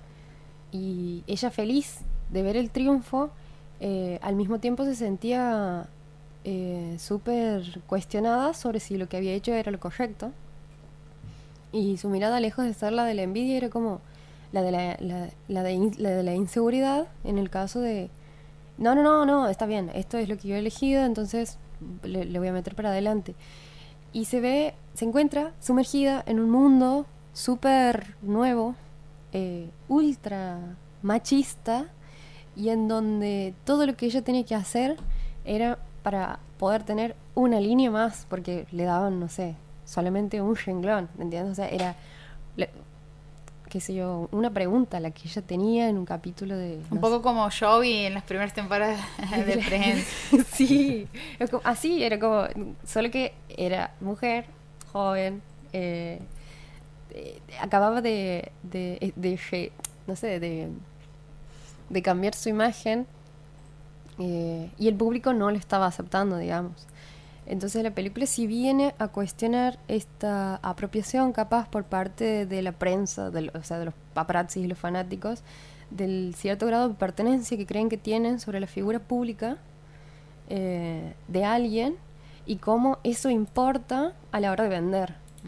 Eh, entonces te muestran toda esta industria súper cruel y es en alguna medida una crítica a cómo se tratan a los famosos en general y al y a los y al estereotipo del ídolo pop en Japón que viene a representar como el, el- la juventud, el color, el buen vivir. El- en realidad es, es lo que ha hecho Miley Cyrus, digamos. O sea, como cómo pasa de ser Hannah Montana a ser Miley Cyrus es romper Disney, digamos. Y es esto Estar que- en un capítulo de Black Mirror. Claro, totalmente. Mm, ¿Lo has visto? ¿Al Sí. capítulo? Sí, sí, sí. Bueno, es tremendo. O sea, va por ese lado, pero sin caer por ahí en. En, en algunos vicios que. que sí, que sí, que sí son como más inocentones. Eh, esta película es del 97. Y era cuando recién empezaban a llegar las compus y eh, aquí era como. Es, se super adelanta porque hay como toda una cuestión acerca de mm, del ciberbullying, en realidad del, del catfish, es la palabra, que es como le roban la identidad de ella, digamos, o sea, se crea un sitio web en donde se llamaba el cuarto de, de Mima, y se llama el cuarto de Mima porque el contexto de Japón era un Japón hiperpoblado en donde ella, pese a ser una superestrella, eh, era una simple mortal más que vivía amontonada en uno de los de los, de los cubos, digamos, de casas que hay, eh, en donde la cocina está la cama. Eh, y este sitio web que se hace, lo hace uno de sus fans, que estaba súper obsesionado con ella, en donde, aparte de acosarla y de espiarla constantemente, publicaba día a día eh, cómo ella se sentía, sin saberlo, solamente influenciado por lo que él creía que a ella le pasaba. eh, a partir del espionaje que él hacía. Y cuando ella se entera de esto y se entera porque le llega una carta, ponele, eh, empieza a entrar a, la computadora a ver qué onda, qué estaba pasando ahí, y al punto de que eh, empieza a preguntarse, digamos, si realmente era eso lo que a ella le estaba pasando. Y tan confundida y tan estresada, empieza a creer que todo eso que decía en, el sitio web eh, era lo que a ella le pasaba, cuando en realidad era la suposición de alguien más sobre ella. Pero era tanta la perturbación que tenía el personaje que se lo empieza a creer de lleno. Y la verdad que, y no, está tremenda la película. ya. Perdón, estoy agregando mi lista de Netflix. Ah, buenísimo, me Perfect encantó. Blue. Perfect Blue. Perfect Blue. Sí, yo pensaba que no iba a estar, ta- o sea, cuando, cuando me la recomiendan, pensaba que no, que no me iba a pegar tanto, en el sentido de que capaz que em, la trama iba a ser una cosa más simple, que si bien sí es simple de, de narrar, eh, para mí, o sea, de, contar de qué va, es, es muy difícil poner eh, en claro cuáles son los modos que el director tiene de mostrarlo. Porque está todo el tiempo marcando una, triangula- una triangulación desde las perspectivas de los personajes, en donde no te queda claro si lo que está pasando le está pasando al fan que es un acosador, a la gente que está obsesionada con su, con su artista, o a la piba que no sabe qué hacer con su vida y que se siente súper desbordada y al mismo tiempo se siente una traidora, no solamente porque todo el mundo le repite que es una traidora por, por haber optado por una cosa no esperada por el público, sino porque mm, empieza a convencerse ella misma de que la decisión que ha tomado no está bien, solo porque le otorga demasiada importancia a lo que piensa el resto de ella. Entonces, eh, al punto de desacreditarse ella como persona totalmente. Em, y, y esto la verdad que está genial porque viene a poner un, un jaque sobre la identidad, sobre si es o no posible que exista una esencia en alguien a lo largo del tiempo, si eso cambia o no. Eh, y sobre todo en, un, en, un, en una etapa tan fundamental del desarrollo como es, son los 20, chango. Claro. No sé a qué edad han empezado a pensar, digamos, entre comillas. eh, pero hay una madurez a la que no, no se llega a esa edad, que después te, te lo da, bueno, la- lo, lo- que decimos vulgarmente adultez. Pero sí hay ahí una cuestión psíquica fundamental y que la trabaja súper bien, porque cada personaje tiene su eh, estructura psíquica bastante bien definida, pero que solamente se esclarece al final de la película. Entonces es una película que te tiene en tensión todo el tiempo porque hasta el uso de la paleta de colores es a propósito. Eh, eh, recién algo que está aquí a la par me contaba que había leído que el tipo era pintor y es a través de que ahí les enseñan por ahí la psicología de los colores, es que él eh, elige trabajar con el rojo desde el comienzo de la película. Vos ves cómo la paleta, o el, el color rojo en general, está primero, está, está presente casi de manera, mm, no sé, pero capaz que los, los que no le prestan mucha atención pase desapercibido, pero a medida que avanza la película, avanza eh, la extensión del color sobre, eh, el, sobre el escenario, digamos. Y eso te hace, en un primer momento, al verlo de manera reducida, tener cierta atención ya presente, o sea, ni siquiera... Mira, yo le he visto sin auriculares a la película, por lo tanto la banda sonora no ha sido algo que me haya llamado la atención ni algo que haya calado en mí, y sobre todo en esta clase de películas en donde es súper importante el manejo de la atención y se suele hacer con efectos de sonido, él lo hacía con, con colores Con colores. eh, que me parece algo muy piola, Ujú. digamos.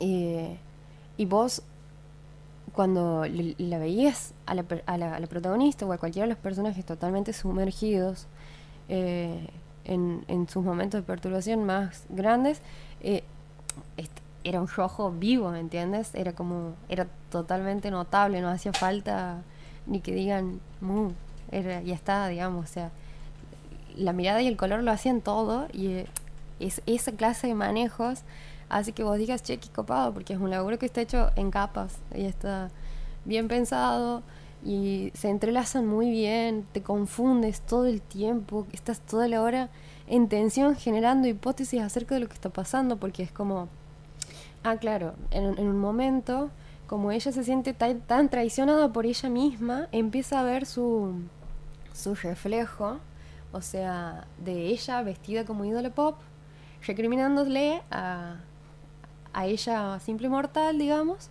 que la decisión que había tomado estaba mal, que ella en el fondo quería volver a cantar y que no sé qué. Y como ella se sentía totalmente inmadura, inexperta eh, y sin talento en el campo de la actuación, se ponía a pelear con ese reflejo y esta cuestión, vos dices, ah, no, capaz que estaba, no sé, alucinando al modo del cisne negro, pero también eh, estaba el uso de los reflejos como ponerte un espejo todo el tiempo, una pecera, eh, el reflejo de la ventana, el espejo, la pecera, no sé, así varios elementos que te hacían toda la hora ver una dualidad eh, del personaje o, o verle al personaje viéndose a sí misma en la pantalla de una computadora en donde lo que se decía de ella era otra cosa. Bueno, así todo el tiempo. Entonces vos dices, qué copado, porque las capas están presentes los colores, el trato de los reflejos, llevadas a las metáforas de, de las cosas que les están sucediendo, porque a, la- a medida que ella iba filmando, se producía todo el tiempo esta cuestión de que vos veías la película suceder, pero ella era actriz. Y cuando vos pensabas que estaba pasando algo puntualmente exclusivo de la película, como propósito, en realidad no, te decía alguien corte y era la actuación de ella en... Y así todo el tiempo, o sea, o no, en realidad se despertaba, entonces no si estaba actuando, si era la película que mostrándote el personaje, si era la imaginación de algún fanático, si era, un, no sé, un sueño, si estaba siendo filmada, si en realidad, eh, no sé, era todo el tiempo, entraba y salía, entraba y salía, entraba y salía, en como esta cuestión de, la, de lo que hoy conocemos como eh, la- las pestañas, las mil de pestañas, pero era una película totalmente adelantada a todos estos hechos eh, y que juega todo el tiempo con esta cuestión de la imagen, de la identidad, no solamente a est- en estos niveles que podemos llamar como técnicos o guionados, sino también en la decisión del desarrollo de la psicología de los personajes, en donde deciden, deciden que uno tenga un trastorno mental, o lo que nosotros conocemos de manera general como trastorno mental, eh, y que te haga dudar quién de todo lo tiene, porque todo el tiempo están eh, como pivoteando eh, al, al lado A y al lado B de los tres personajes que mueven la historia. Entonces eso te quema la cabeza y todo el tiempo estás así como pensando, bueno, no, te trata de este, no, se trata de aquel. Y al mismo tiempo que estás, no, qué buena película, no lo tengo que volver a ver. No, pero si ha pasado esto, ah, no, sí me cierro por tal cosa. No, pero, ah, no, se cierra. O sea, como que la puedes volver a ver un montón de veces y, de- y siempre te va a cerrar porque está realmente muy bien craneada la película. Eh, ¿Qué más? No sé qué más decir. Me ha hecho pensar en dos cosas cuando, cuando has mencionado. Una era esto de la- el ídolo que... No, de la persona, de cómo un fan hackea su cuenta y crea una especie de eh, versión de ella en donde ella hace cosas que en realidad no es su verdadera identidad. Vos decías los catfish.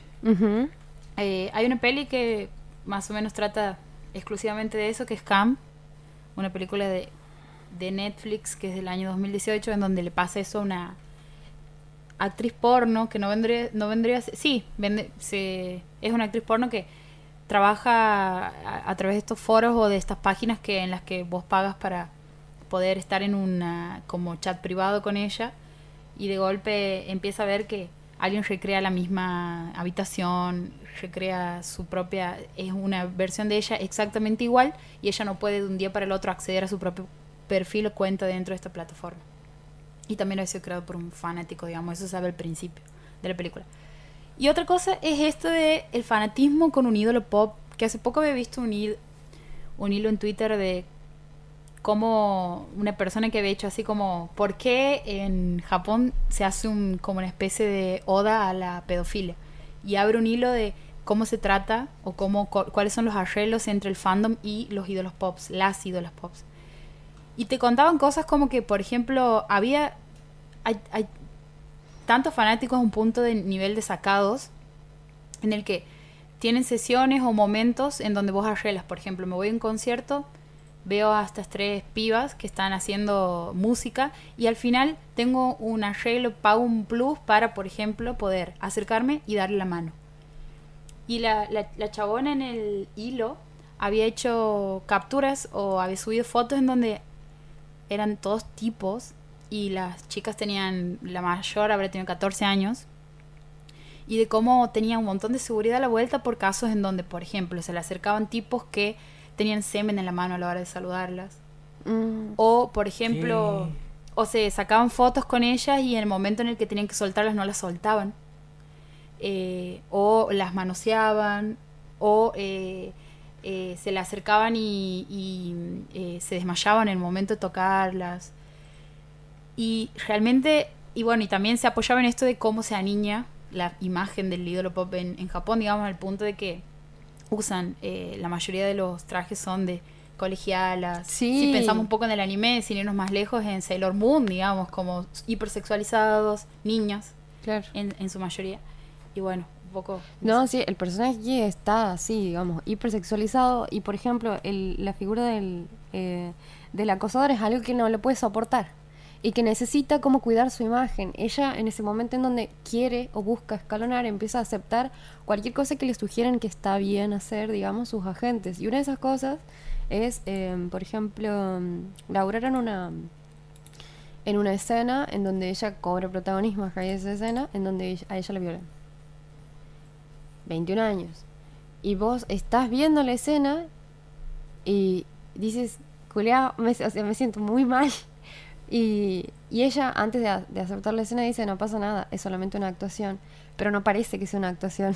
y te olvidas que estás viendo eh, animación, digamos, cuando lo estás viendo, porque vos dices, no, pará, paren, le está pasando re mil mal. Y después en corte, ¿entiendes? Vos dices, y ella está re tranquila. Y, el tipo le dice, perdón, y, y hay solamente vagos ahí, y, solamente, y es solamente el agente varón el que toma la decisión, la agente mujer, digamos, que eh, era la que buscaba cuidarla y buscarla todo el tiempo, que ella esté bien y que ella no manche su imagen y que eh, es, es la que se indigna y se larga a llorar cuando ve la escena y se toma el palo.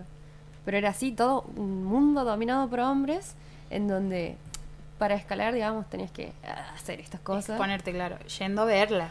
Sí, no, no, no, es, es increíble la película, está muy buena. Yo quiero seguir viendo películas de él, o sea, y, y volver a verlas también, o sea, no, no sé si hace falta que pase tiempo para que la vuelva a ver, yo creo que no, o sea, es más, eh, ahora estoy muy cansada, pero mañana vuelvo a mi casa, ¿sabe qué? Ya, Súper manija. Ye- yendo de nuevo porque vos dices se, se ha anticipado un montón en el tiempo ha hecho una crítica en un momento en donde nadie estaba diciendo nada y encima te hace olvidarte de que lo que estás viendo es animación digamos como- y el laburo que él hace totalmente responsable y vos, vos dices ok Estamos hablando de estamos ¿El hablando de, director? de Satoshi Kon Satoshi Kon. Bien.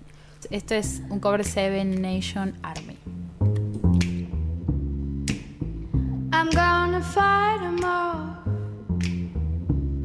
A seven nation army couldn't hold me back. They're gonna rip it off, taking their time right behind my back.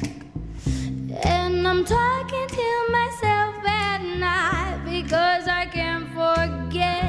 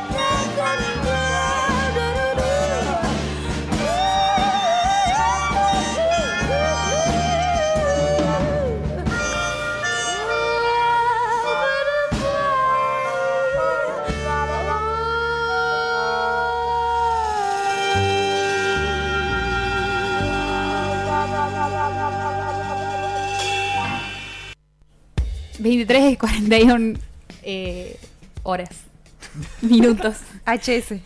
HS de la noche y continuamos en la noche boca arriba aquí en la columna de Axolot con Pili Carranza que eh, recién nos había hablado de Perfect Blue, una película que creo que masivamente en este momento en los buscadores, mañana va a ser tendencia en, en Google Trends, Trend, seguramente. ajá, sí.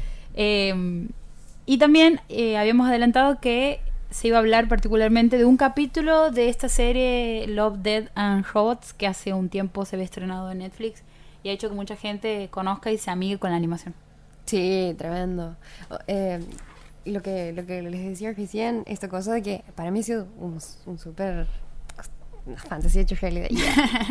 no, cuando he visto que explotaba en Instagram, todos subían su capítulo favorito. sí, sí. Este, y no, no había por qué. No ve por qué. Estaba perfecto que así sea. Claro, claro. eh, que también para mí tiene que haber sido también un apuesto muy grande de Netflix en cuanto a verla, porque el algoritmo te pone cosas arriba Sí, sí, si sí, quiere. Y ha, ha- estado muy bien como publicitada por Netflix porque era una producción en Sí. donde he puesto mucha plata. Y aparte porque había gente copada detrás, Ujú. estaba Tim Miller, que ha hecho Deadpool, y eh, Fisher, David Fisher. Claro. Fincher.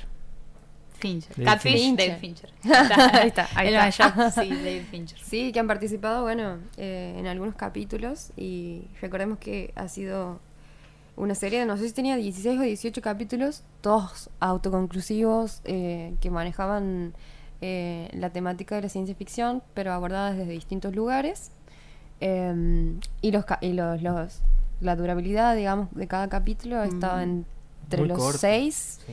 y los 14 minutos, o sea, no llegaban a los 15. Yo creo que ese formato ha sido la apuesta más grande y lo que ha hecho que nadie se niegue ni nadie se, sea uno, una oferta que nadie pueda Sí, rechazar. sí, sí, eran como una especie de... Caramelitos. Y Claro, conjunto de, cortos de animación, porque eh, cada uno te proponía una estética distinta, un tipo de animación distinta y una historia distinta. Claro, pero yo, por ejemplo, no sabía eso. O sea, cuando yo la, la veo, porque no, la verdad es que no, no busco que, de qué iba, la veo y le hago clic. Y yo pensaba que los capítulos iban a tener cierta continuidad, digamos. Y cuando me encuentro en el segundo capítulo, yo estaba esperando que me aparezca el ¿Qué personaje pasa? del primero en algún momento, ¿entiendes? Y y después, el segundo capítulo, me di cuenta que no iba a ser así. Y eso no sé si tiene que ver con que iba a ser una colgada o con que no, o con que no, no haya leído ni la reseña que me tiraba Netflix.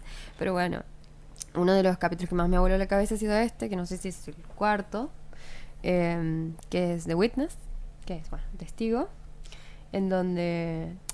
No sé si, o sea, voy a contar a grandes rasgos cuál sido la trama, pero la verdad que no tiene sentido que describa demasiado porque son 10 minutos. Eh, que es eh, una piba en su edificio, Hong Kong, ¿es? Una Hong Kong súper reali- surrealista, con colores totalmente nítidos, eh, que iban... ¿Qué es un tipo de animación medio 2D? ¿Así? O... No, no, no. No sé, no sé qué- Eh, ¿Cómo se llama? Eh, Ah, no. rotoscopía. rotoscop- Ajá, así Más es. o menos. No. No, Tenemos no, aquí el escribano que no me chequea cada cosa que estamos diciendo.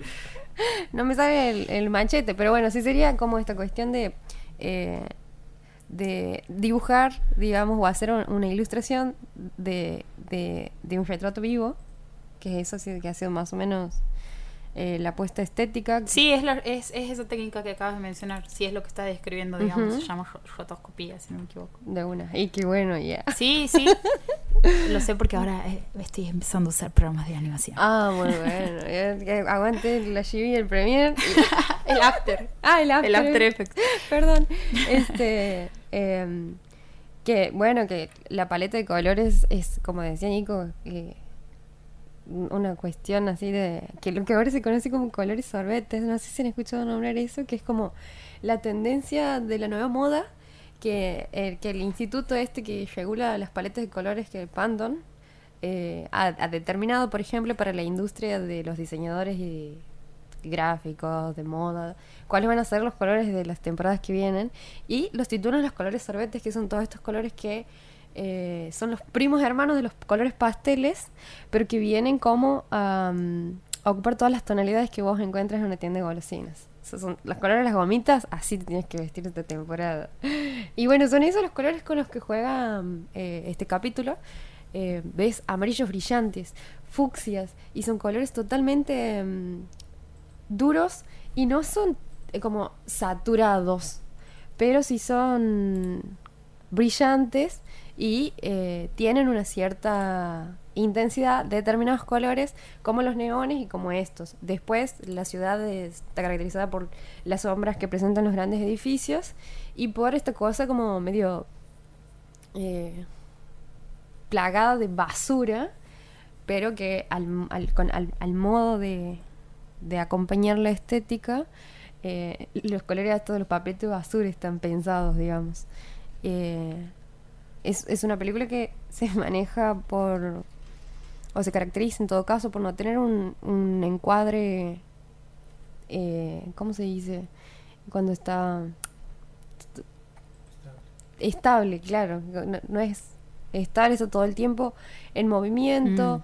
y los, los ángulos desde donde puedes ver las distintas apariciones o escenas son siempre diferentes y son siempre eh, llamativos. Hay uno que a mí me encanta, que es en donde eh, esta piba, que es la protagonista de la trama, que ve un brutal eh, asesinato, del otro lado. la del otro lado de la ventana eh, y ve que su asesino la ve mirarlo, decide escapar y se corre por toda la, la ciudad y no sabe si está corriendo o si está desfilando o si te está mostrando, digamos, esa golosinería. y ya. Pero es todo muy bello. y, ¿Hay un pequeño gui- vi- guiño a vértigo? No. Ahí en la escena de la, de la ventana, digo, no sé. Eh, Solo porque hay una ventana. Solo porque hay una ventana y porque hay un asesinato adelante. Ah, muy bueno. La y hay un ventana testigo. indiscreta. La ventana indiscreta. Ajá, puede ser. Vértigo puede ser más la parte de la escalera. Pero eh, no sé, no, no, no es más como un rare window. Bien. En donde todo sucedía a través de los edificios. Claro, Ajá. El juego se llama Encontrala. Encontrala. Ajá, encontrar si puedes. claro, claro. No, bueno, y tremendo. Lo, este, lo- la, la cantidad de cosas que se muestran ahí, porque no es solamente los colores, sino son las texturas. Eh, y el animador que se encarga de hacer eh, este capítulo es Alberto Mielgo, que es un madrileño, que es, para los que no lo sabían, eh, el que hace la primera propuesta estética a Spider-Man Into the Spider-Verse y todos totalmente enamorados de su animación. Por eso si es que, si es que cuando ven el capítulo testigo y ven eh, Spider-Man Into the Spider-Verse, dice, Julio, esto es igual, es igual. O sea, está la, ¿cómo se dice? Como la aberración cromática está presente, están presentes las onomatopeyas, o sea, se cae un lapicito y es kaboom, ya. Es O sea, verdad, o eso sea, pasa mucho en ese es- capítulo, este- acabo toda, de- esta, toda esta cuestión inestable, brillante, las texturas, hay plástico, hay gente engomada, bailando, con glitter, Sí. ¿entiendes? Y vos dices, para los chabones estoy escapando, no, no me dices este, este placer en medio de esta turbulencia, aguanta un toque y no. Ese es el título de, de De- este de- podcast. No me des este placer en esta turbulencia. Eh, bueno, y Alberto Mielgo, digamos que entrega como el primer eh, avance o bosquejo de lo que sería Spider-Man Into the Spider-Verse y los termina comprando. Lo único que tenía, a diferencia de, de la película que acaba siendo Spider-Man, es que tenía demasiada oscuridad. O sea, los colores eran los mismos, la propuesta estética era la misma, pero era su guion, digamos, era una cuestión más bien oscura y ellos no le querían dar tanto ese perfil, entonces terminan rechazándolo.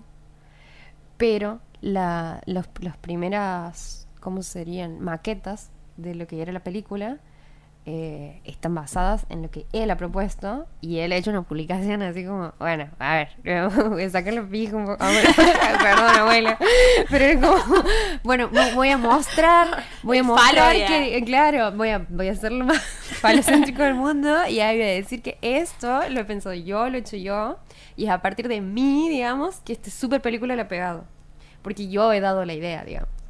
Eh, por supuesto que me terminó gustando mucho más la versión acabada de lo que ha sido Spider-Man the Spider-Verse. A él no lo dejó terminar, pero lo que él ha posteado en su Instagram, después vayan y busquen a Alberto Mielgo, eh, es increíble. Vos ves y dices, si vos hacías Spider-Man yo no me iba a ofender, digamos. Y gracias por hacer este capítulo de testigo, porque es una obra de arte y es un tremendo diseñador. Eh, animador, quiero decir. Así que nada, no, no, no, no quiero hablar más, no quiero decir más nada. Cu- Cuénteme usted qué les ha parecido en estos dos minutos que quedan. Ya. Ese capítulo en particular es el que más recuerdo. Si, si me tengo que poner a pensar en recuerdos de imágenes así de, eh, de la memoria fotográfica, el capítulo que más recuerdo es ese. Quizá también haya hecho un poco de trampa porque he visto la imagen de, de lo que vamos a hablar hoy, pero definitivamente el capítulo que a mí más me ha gustado. A mí es el que más me ha gustado también. Eh, y creo que estaba. Habían hecho como una especie de, de rankings así de, de- de cuáles eran los mejores capítulos. Sí. Y, ese aparecía entre los, los primeros. Eh, igual yo he visto muy desordenado, así que. Así que no sabrías precisar No. cuál es. Mm. Pero- no, no, no. No, eh, no, no he visto los otros, digo, para ver nivel de calidad. He visto. eh, Agarró la sinopsis de cada uno y he visto cuál me interesaba más. Y he visto a partir de eso, no es que. Ah, corrido. bien, bien, bien, bien. Para los que se preguntan por qué, digamos, eh, todos están eh, trazados por la por la temática ciencia ficción. En el caso de este capítulo, la ciencia ficción se presenta a través de esta cuestión de, de jugar con la idea del bucle del tiempo y del eterno retorno, en donde es más, en eso, en esas especies de algoritmos que se presentan en cada capítulo al comienzo, que es te cambian, en uno te ponen un más, en otro un corazón, en otro un robotito. Sí. En un momento te ponen un uróboro, que es esta cuestión de la serpiente que se muerde la cola. Y es justamente para retratar esta idea de que, bueno, de que estamos, en el caso de este capítulo, ¿no? Eh, destinados a A repetir, repetir. por el resto de nuestra eternidad. Ujú. Así que, nada, espero que con esto Con sea esa imagen suficiente. para que tan vayan- hermosa. Claro. Nos despedimos. Eh, Así es. Esto ha sido todo por hoy. Eh, muchas gracias, Pili, por, por de nuevo colaborar con tu bellísima columna. Gracias. Eh, este capítulo, si acabas de enganchar y dices, che, bueno, no, muy bueno este programa, no lo escuchabas desde el principio. ¿qué lo- Estaba escuchando los clics, estaba contando la cantidad de clics. Ajá, si, estás si quieres terminar de contar la cantidad de clips que, que he hecho hoy al aire, puedes eh, escucharlo después en Spotify, yendo a la lupita del buscador y poniendo la noche boca arriba. Eh, y si no, nosotros igual nos volvemos a encontrar, si te aburre Spotify, nos volvemos a encontrar el próximo jueves a las 10 de la noche aquí por Radio Universidad. Esto ha sido todo por hoy. Chao.